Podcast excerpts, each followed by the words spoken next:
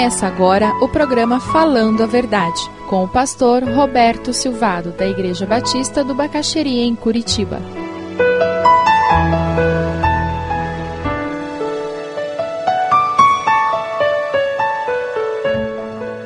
Na manhã seguinte, logo depois, lá vai Abraão. Tem que obedecer a Deus, então vou logo, antes que eu mude de ideia. Quem já não se viu numa situação assim? É melhor eu agir logo antes que eu mude de ideia. Eu conheço alguns irmãos que fazem débito automático do seu dízimo, para não mudarem de ideia. Eles sabem onde o calo aperta. E se realmente a área financeira é uma área de luta permanente, e algumas pessoas têm uma luta permanente para serem fiéis nos dízimos e ofertas, faça isso. Põe débito automático.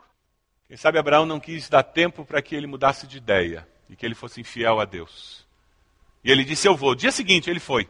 E partiu na direção do lugar que Deus havia indicado. Você consegue imaginar a luta de Abraão? Você consegue imaginar você arrumando as coisas? Pode imaginar a noite que ele passou? Eu teria levantado umas três vezes da cama para ir ver o filho na cama dormindo. Você não faria isso? Aquele filho que eu levaria no dia seguinte para a morte?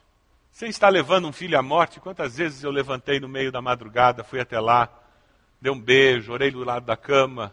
Vocês podem imaginar a luta desse homem? Será que foi Deus mesmo? Eu acho que foi uma impressão minha. Ele vai confiando em Deus e entendendo. A luta interior existe, mas Deus é maior do que ela. Não está errado a sua fé de vez em quando vacilar. O problema é se você deixa que esse vacilo permaneça. Não está errado de vez em quando eu ter dúvidas e fazer perguntas para Deus. O problema é se eu deixo que essas dúvidas, essas perguntas dominem a minha existência. Não tem nada de errado você ficar brabo com Deus. O problema é se você não diz para Deus que você está brabo com Ele. E quando você falar para Deus que você está irado com Ele, Ele vai dizer: Poxa, finalmente, eu já sabia fazia tempo. Porque Deus sabe todas as coisas. A maneira como eu vejo meu Deus influencia a maneira como eu reajo no meio da provação. Quando essas lutas interiores se instalam. Como é que você se relaciona com Deus? Será que o seu Deus é o Deus pronto-socorro? Quando é que a gente vai em pronto-socorro? Quando tem uma emergência. E tem algumas pessoas que se relacionam com Deus assim. Quando a chapa fica quente, quando os problemas surgem, aí eu vou a Deus. Aí eu vou na igreja. Aí eu até pego a Bíblia e oro. Deus só serve para atender emergências. E algumas pessoas chegam ao cúmulo de dizer: não, não, eu não peço nada a Deus, eu só agradeço. Não pede, hein? Uhum. Deixa a crise chegar. Mas algumas pessoas se relacionam com Deus de uma forma diferente. Durante o Natal a gente faz o que com as criancinhas? Leva no shopping, aí elas vão no Papai Noel, né? E o que, que elas fazem com o Papai Noel? Elas pedem. Só isso. Relacionamento profundo que elas têm com o Papai Noel, não é mesmo? Estável, ao longo do ano. Quando que a gente pensa em Papai Noel? Natal. Não é assim? E tem pessoas que se relacionam com Deus assim. Deus é um Papai Noel para eles. Uma vez por ano me lembro dele. E me lembro dele para fazer o quê? Me dá, me dá, me dá, me dá, me dá. Baseado no quê? No meu merecimento. Ele só traz presente para a criança que é boazinha, né? Favelado não é bonzinho ao longo do ano, por isso que não ganha presente. Mas algumas convicções e algumas posturas mentais nossas influenciam a maneira como nos relacionamos com Deus. Mas tem outras pessoas que se relacionam com Deus como um bom vovô. Conhece o vovô? Aquele que faz tudo. Aquele vovô bonachão. Pode, netinho, pode. Vira, vira, não tem problema. Pode virar o vaso de flor, depois o vovô arruma. Isso, não. Você não quer comer a comidinha, você quer fazer o quê? Jogar na parede? Joga. Tem problema, a vovó limpa depois.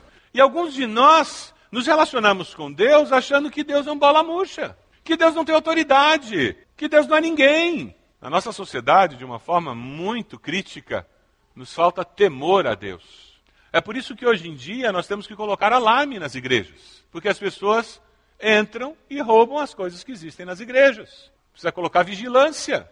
Até as igrejas católicas estão fechando as portas agora durante o dia. Sociedade sem temor a Deus. A consequência é que nós vemos o que nós vemos. Mas Abraão via a Deus como Pai Celeste. Abraão via a Deus como um ser superior, infinitamente maior do que ele, e ele sabia do poder e do amor desse Deus. Ele tinha confiança de que esse Deus era confiável. Você acredita que Deus é confiável? Pare e pensa um pouquinho. Dá para confiar em Deus mesmo? Como você tem vivido? Como é que é o seu Deus? Se você é pós-moderno, provavelmente ele tem uma pitada de pronto-socorro, duas colheradas de Papai Noel e uma xícara de vovô e vovó. A postura da nossa sociedade hoje em dia, ela quer pegar tudo aquilo que é conveniente para si, sem compromisso nenhum e sem preocupação com a verdade. Um dos grandes desafios do ministério pastoral nesses dias, sabe qual é? Você senta com o casal, você senta com a pessoa, você mostra os princípios bíblicos, a pessoa escuta, ela é inteligente, ela compreendeu o que você disse, aí depois ela olha e diz: Pois é, mas eu não acho que é assim, não. Pois é, mas eu não quero fazer isso. Sem nenhum conflito interior. Nos nossos dias, nós estamos nos tornando pessoas tão individualizadas que nós temos dificuldade de entender que existe uma verdade suprema.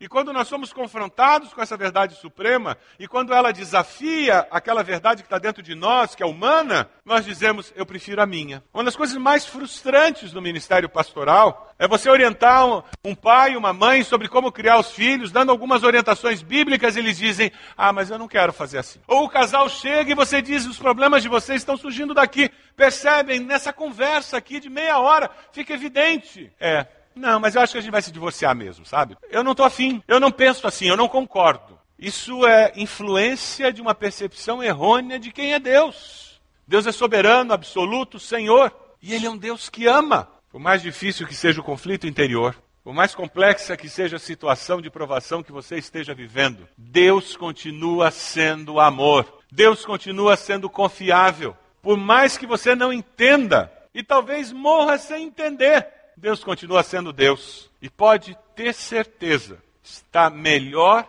do que estaria se não fosse Deus na sua vida. Pode ter certeza, está melhor do que estaria se não fosse o livramento de Deus. Normalmente não pensamos assim. Nós nos comparamos com aquele que não tem um problema, com aquele que não está passando pela provação. Você não tem orado? Deus está respondendo. Você não tem clamado? Deus está agindo. Quem sabe por isso que aquele seu filho, aquela sua filha não está tão ruim quanto você imagina que poderia estar. Tem um freio espiritual segurando. Ainda existe o livre-arbítrio, ainda existe a escolha pessoal deles. Mas Deus está usando as circunstâncias, nossas orações, nosso testemunho, para ajudar a minorar a dor que está envolvida naquele processo. O comentarista faz alguns paralelos entre o Monte Moriá e o Monte Calvário que eu achei muito pertinentes. O texto nos diz que quando eles chegaram lá no Monte Moriá, Versículo 3, na manhã seguinte, no quarto, no terceiro dia de viagem. Já imaginou três dias de agonia? Quando chegaram ao lugar que Deus lhe havia indicado. Podem imaginar três dias e três noites caminhando, sabendo o final. Isso tem um eco incrível quando você chega no Evangelho de Lucas, capítulo 23, e aparece o mesmo, a mesma expressão. Quando chegaram ao lugar chamado Caveira, Ali crucificaram Jesus. Três dias. Três dias entre a decisão de sacrificar o filho e a chegada ao monte, a vitória sobre a morte. Três dias entre a crucificação de Jesus e a sua morte e a ressurreição. Interessante esse paralelo. Três dias. A agonia de quem está disposto a obedecer a Deus, mesmo com o conflito interior. Você tem sido obediente a Deus mesmo no meio das dificuldades? Ou você é daquelas pessoas que três minutos depois já desistiu e não vai ser mais obediente? Quem sabe três horas depois? Quem sabe três dias, três anos? Independente do tempo, o desafio que nós temos de Deus é confiar e perseverar, porque Deus está agindo. Eu posso não estar vendo a resposta, eu posso não estar vendo a solução, eu posso não estar vendo a mudança, mas Deus está agindo. Você acredita que Deus responde orações? Então Deus está agindo. Eu posso não estar vendo o resultado. A impressão que eu tenho é que não está acontecendo nada. A impressão que eu tenho é que está piorando. Mas mesmo quando eu vejo que está piorando, Deus responde oração ou não? Sim.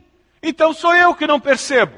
Sou eu que não consigo ver Deus agindo. Naqueles três dias de agonia de Abraão, Deus estava agindo. Você acha que foi fácil levar aquele carneiro lá para cima do Monte Moriá? Deus estava agindo.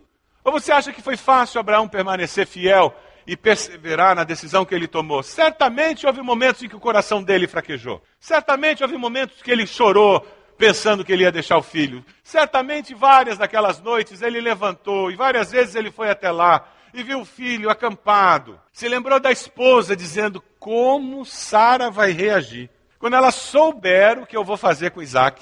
Que luta muitas vezes na vida. Ser fiel a Deus perseverar sendo fiel a Deus tem um preço a ser pago. Mas a obediência, ela é fantástica, porque ela nos ajuda a manifestar de uma forma concreta a nossa fé em Deus. Quando nós obedecemos, nós passamos até por uma porta sem saber onde ela vai dar.